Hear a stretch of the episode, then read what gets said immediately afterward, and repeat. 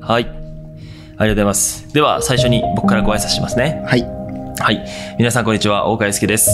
今日はですね、あの、スペシャルゲストの渡辺和正さんをお呼びして、いろいろと YouTube とか、あの、事業の話とか、いろいろできたらなと思っています。今日はよろしくお願いします。よろしくお願いします。いやー、嬉しいです。すいません、ちょっと、これ、急なご相談というか、いえいえいえもうあれですよね、ツイッターでご連絡したのが、ほんと2日、あれ ?3 日前とかですかそれ3日前ぐらいですね。いや、もうさすがです、本当に。あの、すぐね、こうやって、あの、ポッドキャストさせていただけるということで。いや、もうありがたあいりがたいで嬉しすいでよ。こすちらも声かけていただけただけで嬉しいですね。いえいえいえ、以前あれですよね、そのトランス、まあ、僕の会社との、あの、お付き合いで言うと、以前、スクールスクーそうルですで一度そのご一緒させていただき、はいこういうふうに直接お話しするのは初めてということで、僕的には以前から拝見させていただいてるので、なんか初めましての感じが全然ないんですけれども、そうですね。お互いなんか YouTube 見てると、初めまして感がないですよね。あ そうですね。なんか、そう考えるとやっぱすごい不思議な、なんか、時代だなって思ってるんですけれども、はい。今日はちょっとよろしくお願いします。よろしくお願いします。ありがとうございます。では、ちょっと、あの、簡単に、もう知らない方いないと思うんですけれども、あの、和正さんの自己紹介というか、よろしいでしょうか。はい。えっ、と、ガジェットレビューを中心に、えー YouTube の活動をしてます。えー渡辺和正と申します。よろしくお願いします。お願いします。はい。えっと、そうですね。あの、僕的にすごいその YouTube とか、あの、まあ、見させていただいてて、やっぱガジェットといえば渡辺和正さんっていう印象があるんですけれども、まずあの、YouTube なんか始めたきっかけとか、あ、YouTube 始める前とかって何あはいしていたんでしょうか、えっ、と、まあ、一番最初は、まあ、大学卒業した後に、あの、システムエンジニアになったんですよね。ええ システムエンジニア。システムエンジニアになって、まあ、3年ぐらい。マジっすかはい、普通にサラリーマンでやってたんですよ。うん。はい。で、あの、その後、あの、まあ、結構やっぱり残業とかが激しかったっていうのと、もともと自分文系だったんですよね。あの、英米文化みたいなるなほどはい。文系出身で、なのにシステムエンジニアになってゼロからスタートして、あ、これちょっとついていけねえなみたいな 感じ のところもあって、あの、まあ、3年すごいで、はい、辞めちゃったんですよね。マジっすかシステムエンジニアか。え、エンジニアといえば、あの、え、ドリキンさんとか、あはエンジニアですよね。はい。いや、もうそうリスペクトですね、ドリキン さん。現役バリバリですもんね。そうですよね、はいサンフランシスコにいて。そうですね。そう。いや、でもなんかその、システムエンジニア、まあ、やられていて、そこから、もうずっと最初からガジェットとかは、あの、興味があったって感じなんですかそう、ガジェット自体はめちゃくちゃもう大学ぐらいの時からずっと興味あって、あの、だから、なんとなく憧れでこの IT 業界っていうと、ちょっとガジェットなんか強そうだなみたいなイメージもあって、確かに確かに、あり行ますよってね。みたんですけど、結構内情は泥臭い業界だったっていうのが あり、なるほど。でそこからまああそう独なんで立すしようとうんいう感じになったんですよね。なるほど。もう独立して、すぐ YouTube 始めたんですか、いや、えっと、実はそうじゃなくて、えー独立した最初は、あのテキスト系のウェブメディアの運営とかをやってたんですよ。あ、なるほど。はい。いそや、れですごい。一じゃ旦あ、結構成テ功キスト。の、ウはいェブ、ウェブブイロ、ウェブブログってことですかあ、そうですね。うわ、なんかそ、すごいこれ今繋がったのが、はい結構あの、モノグラフの堀口くんとか、あ、はい。あの、お話、あの、ケイスケくんとかお話しすることあるんですけど、はい。あの、結構、元ブロガーではい。 YouTube にシフトして成功されてる方めっちゃ多いですよね。めちゃめちゃ多いですね。 ねえ。やっぱ結、構えなんかそのうブログ、ブログで培った、なんか、のが結構い生きるんですかやっぱ YouTube にも。めちゃめちゃ行きますね。うん。うわーそれは特にどう、どういうとこがいきますかあ特の、に。ブログで、やっぱ成功するには、な、あの、タイトルをどう考えるかとか、その、まあ、記事の構成を、まあ、どうやって考えると、最後まで見てもらえるかっていうところとかめっちゃ大事なので、うまあ、そこがやっぱり、あの、YouTube にも生きてきてて、まあうんタイトルはそのまま活かせるし、あの、確かに動画の構成はこの記事の構成みたいに、まあ置き換えられるんですよね。ええなるほど。はい。確かにな。動画を僕、あの、記事に、あの、していた時はあるんですけど、まあはい確かに、やっぱどのコンテンツもやっぱり、ちゃんと見出しがあって、はい。で、中にどういうその構成があるっていうのは結構共通してるので、はい。なるほど。ブログと YouTube、この連動性はすごいですね。そうですね。なるほど。え、で、えっと、エンジニアやられていて、はい。で、独立して。でそう、ですね。僕あの、結構そのびっくりしたというか、意外と皆さんに知られていない要素で言うと、もう会社を、あの、まあ、法人としてはい経営されてるって感じなんですか、あ、そうです。えーっと、テキストメディアの方で、あの、うんうんまあ、結構収益立ってきたんで、あの、はいあこれ個人事業主で、あの、続けているよりも、まあ、法人化して、うんまあ、きちっとやった方が、まあ、やっぱりあのうん税金面のところも、あの、良かったりするし、そうですはい。まあ、いろいろと融通が効くので、えー法人化を2016年にしましたね。ああ、もう6年に2016年の時っていうのは、和正さんはおいくつの時なんですかえっと、今6年前だから、まあ、28ぐらいですね。ああ、なるほど。28の時に起業したんですね。そうです。いやー、なるほど。結構でも起業に行き着くなんて、なかなかね、あの、多くないじゃないですか。そうで基すね本的には会社に属してお仕事するって方だったり、はいまあ、。フリーランスのクリエイターさんが多い中で、はいやっ。ぱこうやって会社にするっていうのも、やっぱすごいことですよね。いや、もう思い切りですね。 思い切りが大事という か、もう行っちゃえみたいな。 なるほど。そっか、でも、なんか僕もその会社を、あの、ずっと、まあ、起業家になりたくて、はいこうやって、まず、起業家になりたいっていうものがあって、で、動画に、動画クリエイターになったんですけど、ああはい。あの、なんか、会社って意外とその、目的っていうよりかは、結果的に手段だったなと思っていて、ああはい。あの、風松さんも結構会社を作りたいとか、あの、起業家とか経営者になりたいっていう思いとかはあったんですかあ、それで言うと、あの、会社を作りたかったっていうよりは、まあ、それこそもう、自由になりたいから会社作ったみたいな、 そういう、どっちかというあーなるほと、ど流れで会社を作った感じですね。うんうんううんん。なるほどね。流れででも会社作れるってすごいですね。あのちゃんとでも、その、そもそもシステムエンジニアでお仕事されていて、そこから独立してブログ書いて、はい。その収益で起業するっていう時点で、はい。かなりのなんか、なかなかないじゃないですか。まあ、結構難易度は高いかも。そうですね。ね。なんか、僕も YouTube、あの、みあの、拝見していて、はい更新頻度とかすごいじゃないですか。はい。やっぱブログの領域でも、ちゃんとその成功を収められたっていうのは、はい。なんかその継続とか、はい。あの、コツコツやるっていうことが結構大事だったりするんですかあ、それもやっぱりこのブログと YouTube もめちゃめちゃ共通していて、あのはいブログも普通みんなあの同じブロガー仲間とか、1日1記事とか、何日に1記事とか書いてる中で、自分1日に5記事とか書いて、 やってたやんでばいですね。1日 5, 5記事も書けるんですかうんめ、もう朝から晩までずっと記事書いてるみたいな、もう作業量で勝負してましたね、その時は。やば。え、なんかその、YouTube もそうですけど、なんか記事とか質とか、いろいろある、あ、記事じゃねえや、質とか量とかの話ってあると思うんですけど、はい。和正さんは、やっぱその、記事と、あ、じゃあ記事じゃねえや、質とかはい、量とか、はいそういうのってどういうふうに捉え捉えてるんですかえっ、と、動画についてですよね。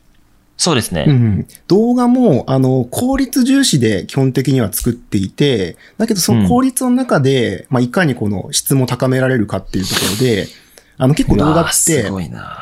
レビューの中でインサートとか入れるじゃないですか、よく。うんうんうんで、自分その、常にこの複数台マルチアングル3台とかで撮影していて、もうインサートはもうマルチアングルの、あの、変えるだけでできるみたいな感じにして、ちょっと効率化をしてやってますね。なるほど。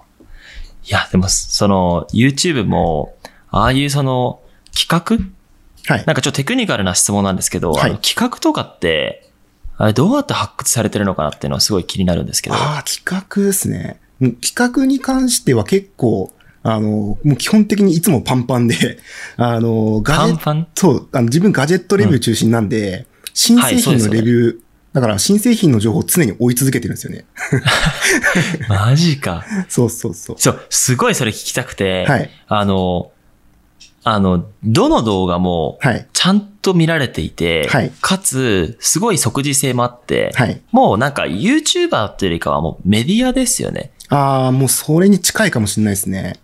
うん。なるほど。いやでも、新製品の情報をしっかり追って、まあ企画のそのアンテナみたいなものを常にはい。張ってるんですかそうですね。なるほど。いやでも、その、そもそもまず YouTube のチャンネル登録者数が、はい。今、今25.7万人はい。って、そうっす。ものすごい数じゃないですか。はい。なんかその、まずここまでそのチャンネルが伸びると思ったのかで言うと、はい。なんか最初からイメージがあったのかはい。っていうとどうですかえ全くそんなことになるとは思ってなかったですよ。 正直なところ。最そう初ほんですとよねゼロからスタートしてるんで。うん。確かにうんうん。で1000人行った時ですよ。あ、いけるんだと思いましたもんね。1000人。 1000人は、さそう、最初の1000人の壁大じゃないですか。めっちゃ大事です収ね益化とかのね、い壁があると思うんですけど、うん1000人の、1000人までの期間って結構すぐ行ったんですかそれとも結1000構時人間かかるは3ヶ月で行きました。うわー いや、多分そこが、はいやっぱブログの時に抑えていって、その、まあ、企画力と、はいあとは継続はい。継続してやりきるっていうのを、まあ、あの、む、なんだろう、すごくわかりやすいけど難しいことを、やっぱやり続けるとこう3ヶ月で1000人とか、はいこういう数時間に行くんですね。行きましたね。もうその時もびっくりしたんですけど、あ意外とやってみればできる業界なんだっていうのを3年前ぐらいにそれ知 って、もうあともそこから量を積み重ねてって、で質もちょっと改善しつつ、今に繋がってるって感じですね。なるほど。なんかその YouTube をやるってなって、まずなんか YouTube のそのアルゴリズムというか、はいどうやったらそのチャンネル登録者数増えるのか、再生回数増えるのかっていうのを、はい。あの、なんか勉強したりとかってあるんですかあーえっと、それで言うと、もう本当まあ、あのテキストの時はめっちゃ勉強してたんですけど、まあその知識を元にちょっと YouTube に変換するみたいな感じで、YouTube で勉強するってことはもうなく、もうほぼ自分で独自でやってただけですね、YouTube に関しては。独自か。え、始めたの何年前ですか始めたのが2018の9月ぐらいなんで4年ぐらいかな。もうちょっとで4年ぐらいですね。 2018か。すげえな。なんかすごい僕もその動画発信してて、はい動画の解説とか作品作ったりしてるんですけど、はいやっぱその、なんて言うんだろうな、動画制作って言っちゃえば、そんなに人口は多くないというか、はいまだやっぱ写真とかの方が多かったり、はい。けどガジェットってなると、ほ、ほとんどの人たちじゃないですか。はい。だからすごいそのガジェットっていうキーワードは、やっぱすごいなんかいいですよね。そうですね。難しいとは思うんですけど。はい。あとは、そうだな、当時、うんガジェットのチャンネルが今ほど多くなかったんですよね。多分、2018年頃あーって。結構、確かに。ニッチだ。だったんですよ、ガジェットが。ああ、なるほど。あ、確かにその、時代の変化とともにってありますよね。はいなんか5年前とかって、まあ SNS とかが盛んになってきていて、はい。なんかその、この5年間でよりなんかテクノロジーに波が来たというか、はい。電子機器類が盛り上がってるっていうのはありますよね。はい。なるほど。いや、でもこれで25万人。え、このメインチャンネル以外にその、サブチャンネルとかもやられてるじゃないですか。はい。なんかサブチャンネルのその立ち位置とか、お、お伺いしたいです。どういうその思いでサブチャンネルやってるのか。あー、で言うと、まず立ち上げたのは、まあ、最初この、はメインチャンネルってやっぱ結構チャンネル規模大きくなってくると自由に発信できないというか、あの、何でも言える場じゃなくなってくるっていうのがあると思うので、もうもっとそう自ね由にすごい聞きたかった。そう。もっと自由にいろいろ発信でき る、あの気軽に発信できる場所が欲しいなと思って、最初たサブチャンを作ったっていう感じですね。なるほど。確かにその、本当にメインチャンネル、最初は自由にやって好きなことやって共感する人たちが増えると思うけど、はい。やっぱ結構見てくれる人たちが増えると、ちょっと、本当に自由にできなくなるってのはありますよね。はい。なるほど。え、で、サブチャンでも、その、まあ、自由に発信しているとはいえ、その、ジャンルとかは基本同じなんですかよりガジェットの、あの、自由な発信とか、はい。もうガジェット以外でも結構発信されてたりとかって感じなんでえすっか、と、サブチャンは、まあ、ガジェットの発信もするんですけど、もうよりこの日常に特化してるというか、もう普段起こったことを話すみたいな、そういう、本当気軽な場所ですね。なるほど。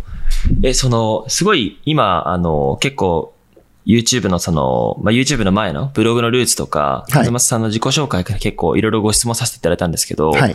あの、根本的にその YouTube とか、そういうプラットフォームで、ガジェットの発信をなんかし続けてる理由というか、はい。っていうのをなんかお伺いしてもいいですかあはい根本的なその理由、あー、っていうと、そうですね。えっと、まあ、YouTube って、やっぱジャンル特化じゃないですけど、そうの、ん。メインの一本の筋があって、で、そこうんうにそれたことをやると急に見られなくなるっていうことが ある、あるので、で自分はやっぱガジェットっていうのを一本、えー通してて、だからもうガジェットレビューっていうのを一本ずっとやり続けているから、うん。まあある程度、まあ、見てもらえてるのかなっていうところがありますね。うん、なるほど。なんか僕もその Vlog とか、はい。なんていうの、解説目的で、はいあの、見てくれた人と、あとやっぱ Vlog とか結構僕のチャンネルって幅広くやってしまっていて、はい。勝正さんのその一貫性みたいなものはすごいなんか勉強になるんですけど、はい。なんかその、僕のチャンネル、僕のチャンネルに対してなんか、はいすごい ざ雑な質問なんですけど、はい。なんかそのもっとこうした方がいいとか、なんかありますかえ 結構さ、Vlog とか、はチュチュートリアルとか、は Vlog とか、作品とか、結構いろんなことやっちゃっていて、はい。いや、でも、岡さんは、そのスタイルがすごくいいんじゃないか なと思いますけど、あの、作品は嬉しい作品すごいやっぱり見応えがあるものを出し,、はい出してると思いますし、で、レビューもやっぱ分かりやすくて、まあはい欲しくなるっていうのもあったりするし、やっぱそのスタイルがやっぱあーそうなんりですよハマってると思いますね。ああ、嬉しい。なんかその、作品を作ってるクリエイターだからこそ、よりなんて言うんだろう。あの、リアルな意見を言語化して伝えるというか、はい。このフォーマットでやってはいるんですけど、はい。でもやっぱり、ね、その、結構 YouTube とかを運営してると、なんかチャンネルを伸ばすっていう、はい。チャンネル登録者数を伸ばすっていうその、なんか目標と、はい。あとその、もう見てくれてる人たちを満足させるっていう、まあ、両軸あると思うんですけど、はい。僕のその動画の場合は、結構その動画の、まずその人口というか、はい。が結構限られてる中で、チャンネルを伸ばすっていうこと自体結構難しいのかなと思っていて、はい。なんか、風松さんのチャンネルって、なんか今も結構の伸び続けてるっていう印象はあるんですかあ、はい。と、それは多分、ジャンル、ガジェットって言っても、結構いろいろ幅広いんですよ、うちの場合。イヤホン、スマうんうホ、んカメラもややるし、何でも、ガジェット何でもやるので、はあの、層が広いというか、うん。結構ガジェット全部を取りに行ってるっていうところがあるからかもしれないですね。なるほど。え、じゃあもう本当に伸び伸び続けてるって感じですかそうですね。今でもまだ、今のところ伸び続けてます。なるほど。えっと、その動画の、一つの動画の、なんかその流入って、はいもう既存で登録している方たちがほとんどなのか、はい。それとも新規とか、それ割合ってど、どのくらいなんですか風松さんの動画って。ああ、でも意外と、アナリティクスとか見ると、まあ結構新規の人が意外と多いんですよね。あの、本当3、ほど。既存の人が2、3割で、あと新規みたいな感じだったりするのかな意外と。マジっすかはいすっご。じゃあ、やっぱその新製品とかのはい検索で見に来て、はい。でもやっぱ多分ガジェットとか調べたことある人って風松さんの顔とかはい見たことある人が多いと思うんですよね。はい。だから登録してなくても、やっぱそうやって風松さんの動画を見るっていうのは結構あるんですかね。あ、それはあると思います。なんか、おすすめとかに出てきたいやら、あ、久々に見たっていうね、コメントとかもたまにあったりするん で、登録してほチしいャでンネすよルね。登録して って、そう、でチきるャンようにネしてほしいル登録してって思いますね、それ。、はいい。や、そうなんだ。いや、7割が、まあ、新規で来るとかはすごい弾けて勉強になりましたね。なんか僕は半々とかだったりするし、うんえ視聴者の属性とかは、僕9割が男性なんですけど、あーはい。自分風間9さんはどう割なんですか 9も、もっと多いかもしれない。95%ぐらい男性かもしれないですね。 いやー、ちょっとこの業界辛いですね。辛いですね女。 性、女性があんまりいないというか、見てくれないというか。そうなんですよね。そっか。いや、でも面白いな。こういうふうに、その、やっぱ自分も動画作ったりとか、クリエイター系というか、表現して作品の人なので、はい。やっぱこういう YouTube で継続してガジェット配信とか、多ジャンルの方のお話を聞くと、すごいなんか学びになるというか、はい。気づきになるんですよね。はい。そっか。えーでもその、風松さんはそのい YouTube もそうだし、まあサブチャンネルもやってるし、まあ今もブログもやられてるんですよね。えブログはもうストップしてますね、今は。ああ、なるほど、はいなるほど。で、あれですよね、ボボイシーとかも概要欄とか見させていただいて、あ、はい。ラもうラジオとかもやってるじゃないですかあ、。やりました。はい。これラジオをまやったのはな、な、なぜなんですかあ、それはもうなんていうか、柱をちょっと増やしたいな的な感じで、今やっぱ動画一いやなん本にかなってたんで、はい。いい、それ。え、音声になんか可能性を感じたからとかですかあ、それです、そうです。はい。なるほど。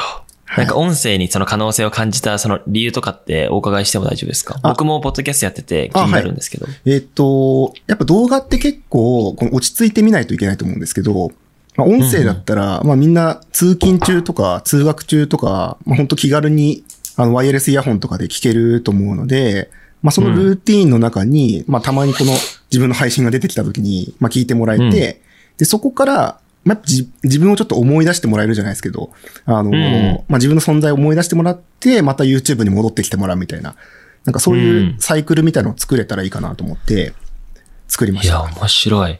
え、それってなんかその、和正さんがご自身でもちろん決めてると思うんですけど、はい。なんかそういう全体的な、まずじゃあ、ラジオとかで設置面作って、はいでチャンネル見てくれたりとか、はいすごいサイクルが回るように、まあ設計されてるように感じるんですけど、はいこれはなんかロールモデルとかいるのか、はい。もう、まあいろいろ情報をなんか見つつ、はい。あの自分オリジナルを出してるのか、はい。なんか、ロールモデルとかいるんですかその海外の有名な方とか。あ、いや、これはもう全くロールモデルなくてですね。あの、本当いやに、すげえ、はい、自分でやってるって感じですね。それでここまで行き着くってめちゃめちゃすごいですね。あありがとうございます。なんいやなんか、かうまくハ僕マもっそたの感じがしますね。うん、本当に。だし、これからも、まあ、新製品が出続ける限り、風松さんの動画って見られ続けるじゃないですか。はい。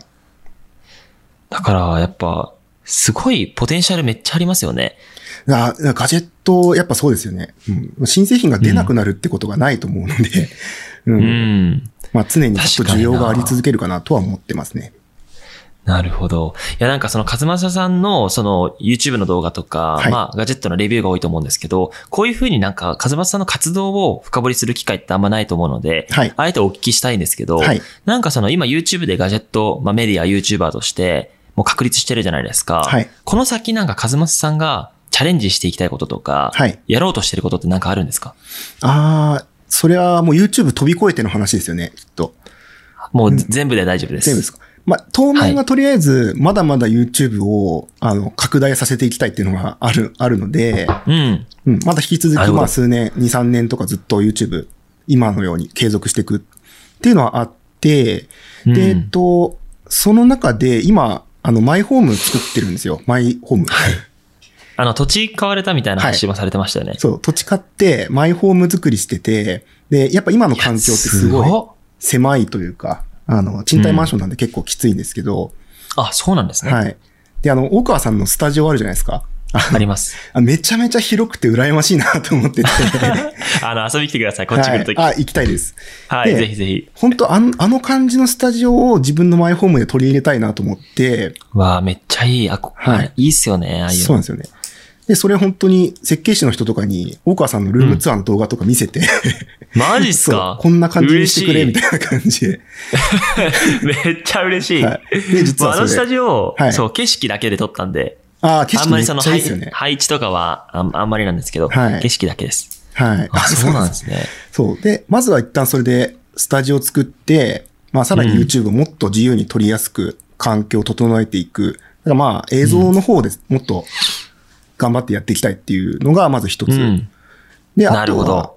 うーんと、商品作りとかも、まあ実はちょっと裏で準備してるあことがあったりして、うんあの、まあちょっとずつ、まあやっぱりこの自分のこのブランディングも活かしつつ、なんか商品作っていけたらいいなっていうのはありますね。いや、すごいな。なんか、結構そのクリエイター、YouTube とかが成長してきて、クリエイターがすごい増えたじゃないですか。はい。けど今ってそのプラットフォームに依存せずに、新しくその事業を立ち上げるクリエイターさんもすごく増えてて、はい。まあ、まさに僕とかもそのカメラアクセサリー作ったりとか、はい。あの、まあ、友達のね、ククリエイターさんもみんなブランドを作ったりしてるんですけど、はい。和松さんもこのものづくりとかはい。っていうのは、もうやろうと思ってるってことなんですね。あ、そうです。いや、これは、なんかプロダクトをとりあえず作っていくのか、はいなんか明確にその、なんて言うんだろう、ブランドとして、ああ、なんて例えばアップルとかアンカーとか、はいああいうブランドとして、はいなんかやっていくってイメージなんですか、いや、もうまだそこまでの考えはなくて、まあ一旦ちょっとプロダクトを作ってみて、あの、どのぐらいハマるのかなっていうのを試してみようかなっていうぐらいですね。めっちゃいいですね。はい僕はあの YouTube でこういう発信もしてるし、ブランド立ち上げたりしてるんですけど、はいあの映像制作事業とかあって、はい。あの、もしあの、ご依頼があれば、はいすぐとん飛んでいくんで、あありがとうございます。お願いしま す。あの、結構あの、プロモーション系の動画ですね。はい。そう。いや、そうなんだ。え、もう今もまさに作ってるんですかこのもの。今ちもょっとのは試作中っていう感じですね。それはもうものづくりは完全にその別会社にも委託して、はい。もう、和正さんはブランディングとかマーケティングを担って、はいものはもうプロの方に任せてるって感じなんあで、すそうです。プロの、えっ、と、会社とコラボして作る感じですね。かすげえ。でもやっぱこの、ちゃんとそのチャンネルとか自分の軸足があると、そういうなんかネクストチャレンジみたいなものもすごいしやすくはなりますよね。そうですね。うん。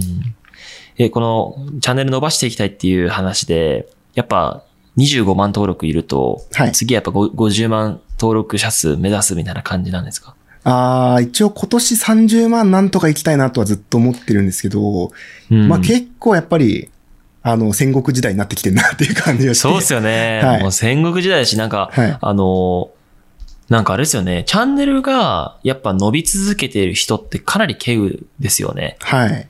なんかやっぱ平均再生回数落ちてるとか、まあ僕はのいチャンネルとかもあんまり伸びてはないんですけど、ああ、はい。そう、なんか、まずそもそも YouTube っていうプラットフォームの話があるじゃないですか。はい TikTok とかもすごい増えてるとか、はい。っていうとやっぱ、そういうなんか YouTube の、その戦国時代って今、あの、ね、おっしゃったんですけど、はい。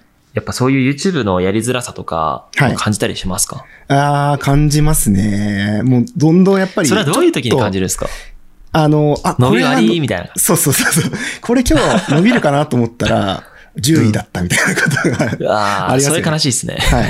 それ萎えるやつですね。はい。 YouTuber あるある。そうなんですよね。投稿しても全然伸びないから、結構萎えるやつ。いや、これはちょっとみんなゴールデンウィークだから出かけてるからかな、みたいな、ちょっと別の理由を探しつつ。ああ、確かに確かに。いや、なるほどね。え、なんか TikTok とかはやらないんですか、 TikTok は、ガジェットの人ってどどう、どうなんだろうと思って、あ、確かに。あ、ま、すいません。あの、語弊がありました。あの、短尺とか、あの、あ YouTube ーショーツとか、ショーツあはの、、インスタグラムのリールズとかあるじゃないですか。ああ、はいはい。ああ、確かに、そっち方向あんまりやってないですね。ショートは一回試しで出したぐらい ですね。あ、本当ですか、うん。やっぱそういうのは、これからやっていくみたいなものは、今は明確にないんですかね。今は、今のところないですね。長編の YouTube の動画に絞って、だけどそっちをコツコツ継続するっていう方でやってます。なんかその、あの、ちゃんと軸となるところをぶらさないというか、はい。それをやり、やりきるっていうところはすごい大事ですよね。うん。なんか今の時代ってやっぱ選択肢が無数にありすぎるがゆえに、はい。なんか分散させちゃうじゃないですか。そうですね。僕とかすごいいい例なんですけど、そうですね。分散させまくってて、あやっぱその軸となるところがやっぱ成長し続けないとあ、、はい。すべてがなんか綺麗にはまらないというか、はい。やっぱそこがすごいですよね。ちゃんと YouTube でじゃあ30万とか目標を掲げてややり続けられるっていうのが。うん。いやー、なるほど。いや、でも今こうやってお話聞いてたんですけど、はいなんかその、まあガジェットが好きっていうそのルーツ、はい自分のその根源的なルーツから、まあちゃんとその、なんて言うんだろうな、努力すれば結果が生まれるっていうのは結構よくある話ですけど、はい。やっぱその努力の仕方の部分が、やっぱ僕はすごい勝松さんの見てて、あの、すごく尊敬していて、はい。ありがとほうごぼざいま毎日投稿とかじゃないですか。す。そうですね。で僕一週間一本作るのでも結構大変だなと思ってて、ああ。やっぱ、そういうなんか継続してやり続けられるっていうのが、僕は本当にすごいことだなと思ってるんですけあど、あ、ありがとうございます。なんか継続できていない、えっ、と、方に向けてなんかアドバイスするなら、どんなことがありますかああ、あの、できる範囲で、やっぱり、こだわりすぎないことが大事かもしれないですね。なんか、一個作るのに、なんかこだわりすぎて、なかなか出せないっていうのが結構よく聞く話なんですけど、はい自分はその、もう一本作るのに、まあ、あんまり、まあ、時間ある程度かけるんですけど、うんこだわりすぎてなかなか出せないっていうふうにはなんないようにしてます。勉強になり ます。僕はもうこだわってこだわって仕方がないない感じなんで。いや、それもでも、あの、一本にすごい情熱を注いでて、すごく、まあ、尊敬できるとこだと思ってま すけど。だから YouTube 最適はされてないんですけどね。やっぱそのやり方って。はい。そう。いや、でもめっちゃ勉強になるな。あー、でもこだわりは。え、一本の動画ってどのぐらいの編集時間なんですかえーっと、長くて2時間かな。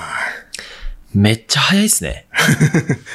すっけでも、やっぱそこの効率的にどんどん出していくっていう、はい。なんかその軸があるあるとすると、いや、取り方とか、はい。なんかその喋り方とか、はい結構形になりそうですよね。そうですね。いや、超勉強になります。僕も言うてもレビューとか結構やるんですけど、はい。やっぱレビューっていう観点でちょっと僕も勉強させていただきます。あ、ありがことうごだざいます。わりを捨てて、はい。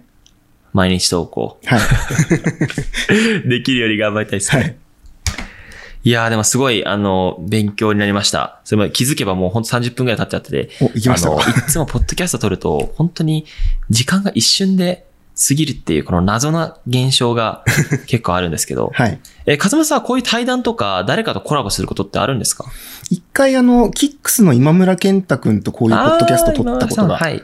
あるのと、あとモノグラフの堀口さんとかも。あ、堀口くんね。、はいや、いいですね。僕、今村さんは、あの、初、ポッドキャストコラボの方ですあー。超前なんですけど、ああ、そうなんですね。そうなんですよ。いや、そうなんですね。そう、なんかあんまりコラボとか拝見したことないので、こういうふうになんか、ね、お話をお伺いできるのめっちゃ貴重だなと思 って。